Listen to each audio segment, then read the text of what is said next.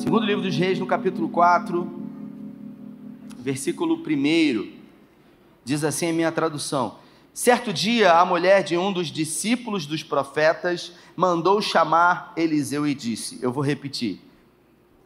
Certo dia, a mulher de um dos discípulos dos profetas mandou chamar Eliseu e disse: Seu servo, meu marido, morreu.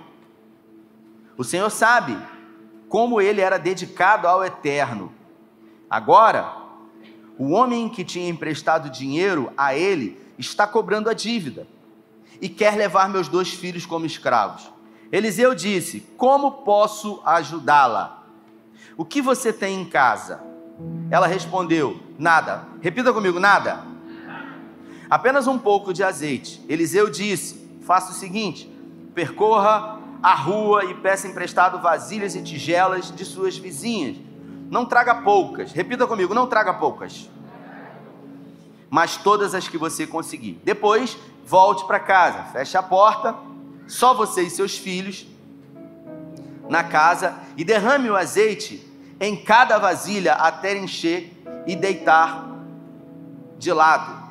Ela fez o que ele mandou, trancou-se em casa com seus filhos e à medida em que eles traziam as vasilhas, ela as enchia de azeite. Quando todas as vasilhas e tigelas estavam cheias, ela disse a um dos seus filhos: Traga mais vasilhas. Mas ele respondeu: Acabaram, não temos mais nenhuma vasilha. Então o azeite cessou ela foi contar ao homem de Deus o que tinha acontecido e ele disse: Venda o azeite, pague a sua dívida, você e seus filhos poderão viver com o que sobrar. Feche os seus olhos. Pai, essa é a tua palavra e nessa noite em graça pedimos que o Senhor fale conosco, que possamos, ao ser expostos à tua palavra que é poderosa, possamos ter uma cosmovisão modificada sobre a nossa vida e sobre os desafios e os recomeços que nós temos a enfrentar dia após dia, em nome de Jesus. Para mim, esse texto aqui, uh, ele fala sobre recomeço. Eu confesso que é um texto muito conhecido, e nessa noite eu queria falar na nossa conversa sobre recomeçar, porque a vida é feita de recomeços. Nós vivemos recomeçando muitas coisas em muitas áreas das nossas vidas e nunca é fácil recomeçar. Nunca é tão simples a gente recomeçar, principalmente depois de uma frustração, depois de uma traição, depois de um processo de falência, depois de um abandono, onde as nossas emoções, elas tendem a ficar fragilizadas, onde em algum momento nós podemos ser roubados de nós mesmos, onde a nossa identidade ela às vezes é afetada e a gente deixa às vezes de ser quem a gente é. A gente acaba colando em nós ou permitindo que rótulos da nossa sociedade, de pessoas que estão à nossa volta, nos marquem e nos definam. Aqui, o texto que eu acabei de ler eh, diz especificamente que certo dia a mulher de um dos discípulos dos profetas, ou seja, ela vai até Eliseu e ela chama a atenção de Eliseu e ela dizendo: O meu marido era um homem de Deus, um temente homem de Deus. Então nós estamos falando de um cara que era crente. Nós estamos falando de uma família linda, um cara que servia a Deus, que era fiel, que era dizimista, que trazia os filhos para a igreja, que participava de PG, de célula, que instruía os seus filhos em casa, alguém que servia a Deus com excelência, alguém que fazia aquilo que agradava a Deus, mas que de repente morreu. Então a gente é, no primeiro momento, ao ouvir o testemunho uh, desse irmão aqui, a gente acha que ele era uma referência para nós. Porque em algumas áreas da sua vida, ele fazia exatamente aquilo, tudo que era correto. Tudo aquilo que a palavra de Deus determina. Só que, quando o texto se desenrola, a gente acaba percebendo, Marlon, que esse homem, apesar de ser um homem de Deus, ele também foi descuidado e por que não dizer irresponsável em algumas áreas da sua vida, Marcelo? Porque o texto diz que ele resolveu fazer um empréstimo e ele não ah, teve o devido cuidado de colocar algumas garantias nesse empréstimo, uma vez que se porventura ele faltasse. E foi exatamente isso que aconteceu, porque quando ele faltou, a mulher dele teve que arcar com esse empréstimo que ele, de uma forma irresponsável, fez, não imaginando que algo ruim poderia acontecer. Então, a primeira coisa que eu aprendo aqui é que nós, apesar de sermos homens e mulheres de Deus, nós precisamos ser responsáveis sobre o nosso futuro. Nós não temos o controle sobre todas as coisas, mas nós temos controle sobre algumas coisas das nossas vidas. E se eu e você não temos a responsabilidade de se atentar para isso, a gente pode ser pego de surpresa. Sim ou não? Sim ou não, gente? Sim. Então, eu trabalhava ah, é, no mundo secular, eu tinha várias empresas de representações, representação comercial, e num determinado momento eu fui comissionado, eu fui trazido para cá. Eu nunca quis. E a minha esposa, é, eu, eu digo, irmãos, que os irmãos eles têm uma ideia sobre mim. Quem me conhece é minha esposa, porque ela dorme, ela acorda comigo, é, ela sabe como eu trato a Mirella, o Tito, ela sabe como eu a trato, então ela é que me conhece. Ela sabe como eu trato quando estou bem, quando eu trato como estou mal. Então ela pode testemunhar, testificar de mim. Eu nunca quis estar nesse lugar. Mas uma vez que vim para cá e entendi o propósito de Deus, entendi que eu não troco esse lugar para nenhum outro lugar, porque eu fui chamado para isso. Mas quando estava no mundo secular, eu tinha os meus negócios. E quando eu vim para o reino de Deus, eu falei para o Senhor: Senhor, a partir de hoje eu não vou empreender mais em nada. Eu não vou empreender mais em nada. Já tive mercado, já montei é, é, lanchonete, montava todo verão, montava uma loja. Quando eu vim para o Senhor, eu falei: Senhor, se o Senhor quiser me abençoar, agora vai ser do altar. Só que um pastor, é, nós não temos CLT, obviamente, é chamado de cargo comissionado, e não porque ganha comissão, porque é um cargo de confiança. E aí o que, que eu pensei? Se acontece alguma coisa comigo, a minha esposa vai ficar como? De que maneira, né? A minha esposa e os meus filhos. Então, eu preciso ter essa preocupação. E aí, o que, que eu fiz? Uma das primeiras coisas que eu fiz, Leão, foi um seguro de vida. Eu não avisei para minha esposa. Bom, né? Obviamente, a pessoa que fez o seguro de vida, ela foi e falou: Você quer colocar sua esposa também? Perguntou-me. Porque aí, se ela for, né? Se... Aí eu falei para ela: ó, Vento que venta lá, venta aqui, então. então, é o mínimo. Aí você fala assim: Não, eu não tenho dinheiro para isso. Não se traz dinheiro, se trata de administração. 100 reais, cento e poucos reais você consegue perfeitamente colocar a sua família num início de caminhada. Então, é pouco, mas já é uma ajuda. Esse camarada aqui, ele não teve essa preocupação. Ele simplesmente, sendo um homem de Deus, que orava, que ia na igreja, que buscava Deus, ele fez um empréstimo, não contava com, com a sua morte, e aí depois que morreu, quem ficar é que se vire. Não, não botou a mulher dele numa situação preocupante. E ela, agora, ao ser cobrada pelos verdugos, os não tinha dinheiro para pagar, os verdugos vieram e falaram: a gente vai levar seus filhos como escravos, como parte do pagamento. E a cultura judaica permitia isso. Nós não estamos falando uh, aqui uh, de uma parábola, nós estamos falando de uma história real. Então os filhos dela foram colocados em xeque para serem levados. E ela ficou o quê? Desesperada. Deve ter xingado o marido dela. Provavelmente. Se fosse você, né, você não faria isso. Mas eu acho que ela deve ter xingado o marido dela beça. E aí, o que que essa mulher fez? Qual foi o posicionamento dela diante de um momento de crise? Ela precisou recomeçar. Repita comigo, recomeçar. E não é fácil. Não é fácil, principalmente diante de uma de uma grande frustração, porque ela não contava com a morte. Ela teve que lidar com a perda do seu marido, que era um homem bom, porque ela testemunhou sobre ele, e ela teve que lidar ainda com um grande problema que ela herdou e que ela não cuidava de nada, porque na cultura judaica o marido ele é responsável por tudo. A mulher cuida dos filhos da casa e ajuda nas tarefas né? Uh, no caso aqui do plantio. E aí o texto diz que ela precisou recomeçar. E todas as vezes que nós estamos diante de uma crise, é muito difícil para nós, porque tudo aquilo que é novo provoca em nós um certo desconforto, um certo temor, mas todo tempo de crise é também um celeiro de muitas oportunidades. Oportunidades uh, que às vezes elas não se apresentam quando as coisas estão bem.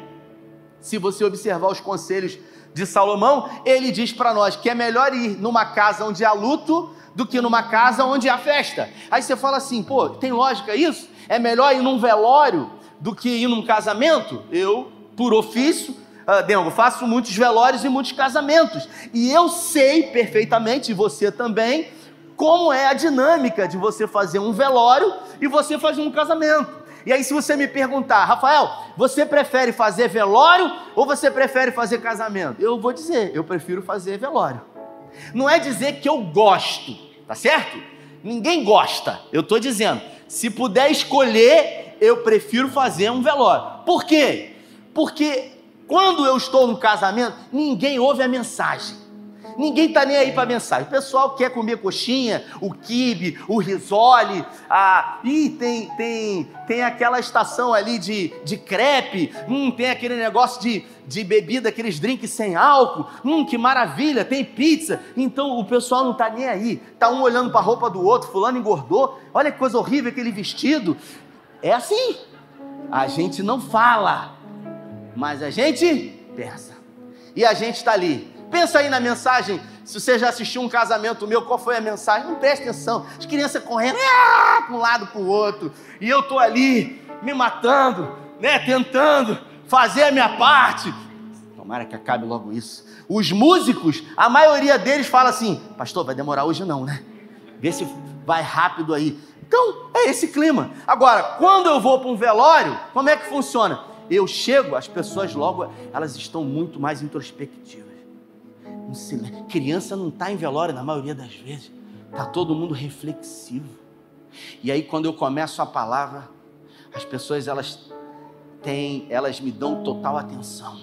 E aí eu começo a falar e eu observo os olhares, os gestos com a cabeça e dependendo do tipo de morte que aconteça, se for um infarto, alguma coisa que ninguém esperava, aí mesmo, irmão, se for um acidente de carro, você sai dali a 20 por hora, refletindo, meu Deus. Se for um infarto, você fala assim: vou começar a dieta hoje. Nome de Jesus, eu preciso emagrecer. É ou não é, gente? É exatamente assim.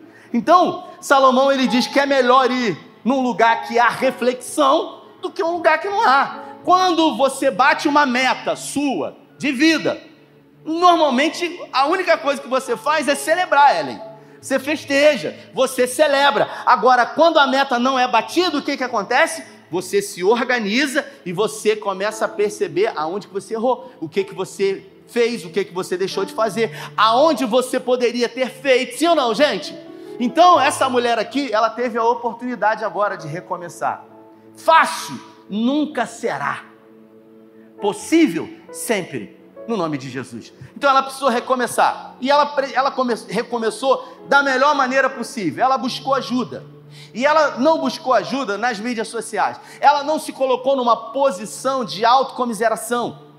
Ela não permitiu que os rótulos da sociedade alcançassem ela. Porque uma viúva, nós estamos falando do Antigo Testamento, segundo a cultura judaica, era uma mulher que estava pragmatizada, provavelmente a ser uma prostituta porque uma mulher não teria condições de se sustentar.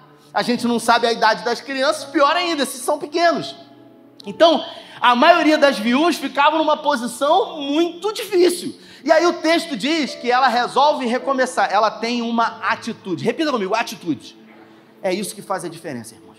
Ela teve uma atitude. Então, ela buscou a coisa certa no lugar certo. Ela foi procurar ajuda de um homem de Deus. Ela foi atrás de Eliseu, mandou um recado para Eliseu, mandou chamar Eliseu. Quando Eliseu chegou diante dela, ela testemunhou segundo o que ela sabia sobre o marido dela. Ela poderia ter descido a lenha no marido dela para Eliseu, sim ou não?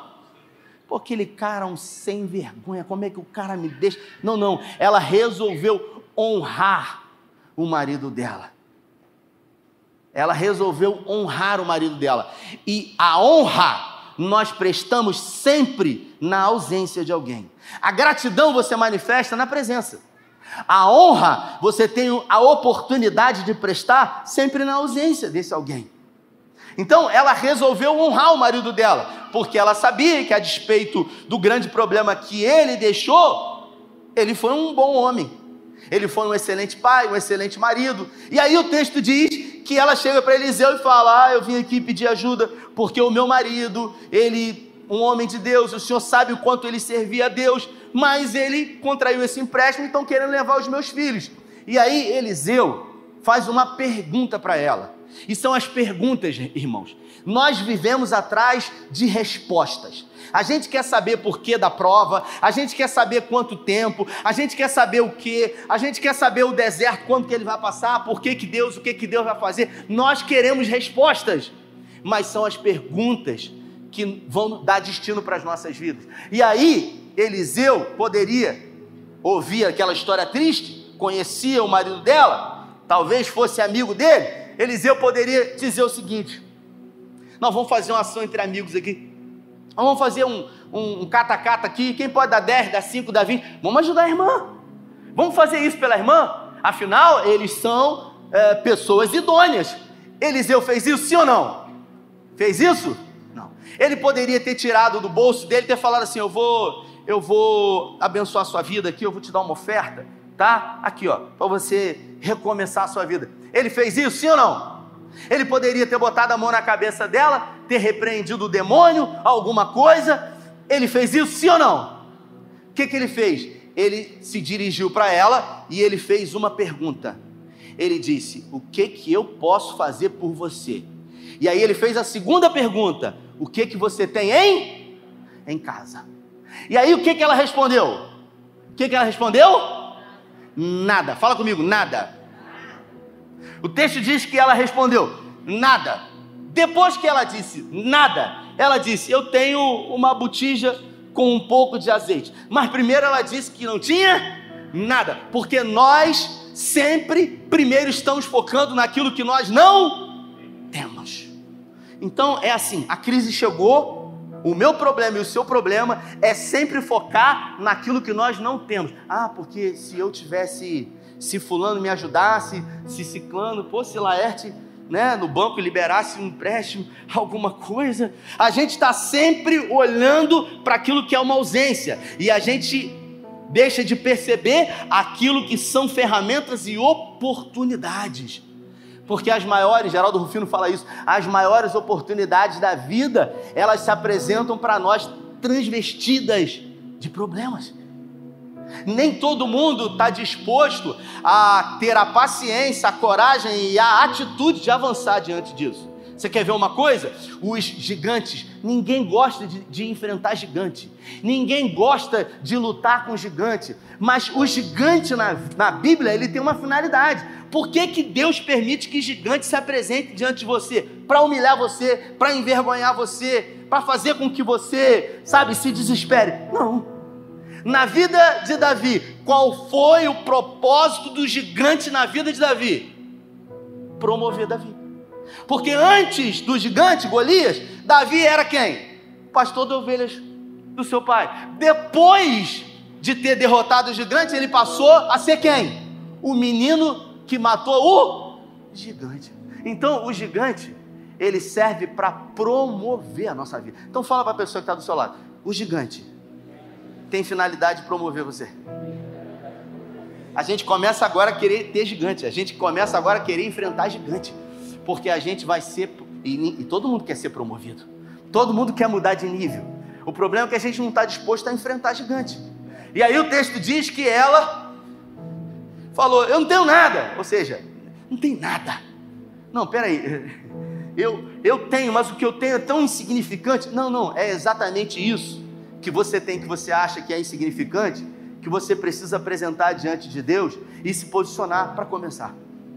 Porque Deus sempre vai usar aquilo que você tem.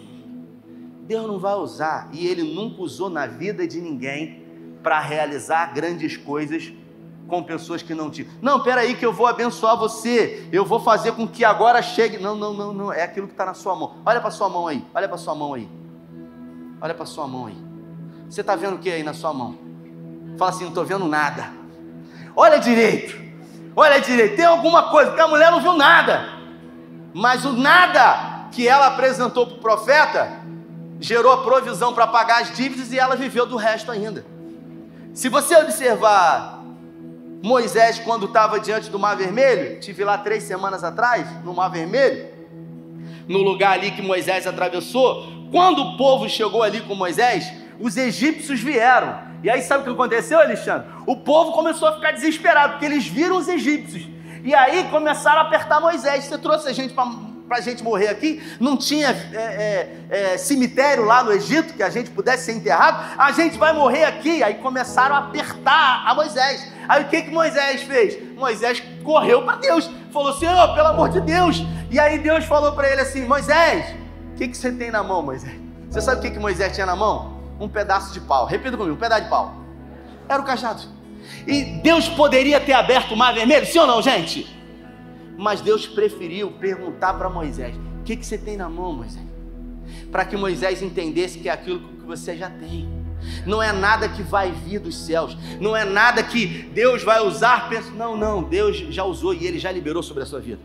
Talvez você não esteja olhando direito, porque a Bíblia fala que Davi, quando derrotou Golias, Davi não usou nenhuma arma que ele não tinha, porque quando colocaram a armadura de Saul, ele falou: Eu não posso usar isso. Porque se eu lutar contra Golias assim, eu não vou ser eu.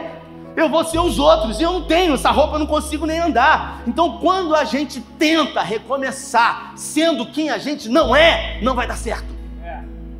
Você precisa ser você. É com aquilo que você tem.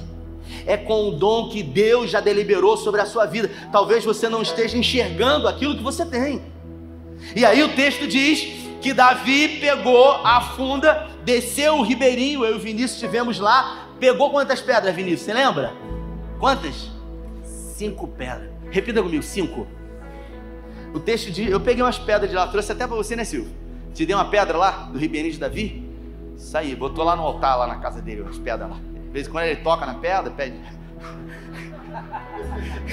Ele Pegou as cinco pedras no aeroporto, o cara falou: Você tá levando pedra? Você vai para onde? Eu falei: Não, essa é uma simpatia, deixa. Pegou cinco pedras, aí o guia Isaac falou pra gente o seguinte: Sabe por que, que o Isaac, o guia, sabe por que, que ele pegou cinco pedras? Eu, na minha inteligência, disse: Porque ele era ruim de mira. Se errasse a primeira, na segunda, na terceira, ele tinha cinco chances. Ele falou: Não, porque Golias ele tinha quatro irmãos. E ele falou o seguinte: Talvez o exército vá embora, mas pelo menos os irmãos vão tentar vingar. E aqui tem uma para cada para cada um. Só que a gente acha que é sorte, e nós que somos espirituais, a gente sempre acha que foi o Espírito Santo que guiou a pedra. É igual chinela de mãe, meu irmão. Ela faz até curva. Você foge. A pedra foi mais ou menos assim. Mas a verdade é que Davi, ele se tornou bom naquilo que ele fazia. Davi, ele treinava a todo tempo aquilo que ele fazia. Os, eu falei hoje de manhã aqui para os servos que eu ministrei, Davi, ele se tornou matador de gigantes desde muito cedo, porque o primeiro gigante que ele matou não foi Golias, não foi a ursa, não foi o leão, foram os abandonos sofridos dentro de casa.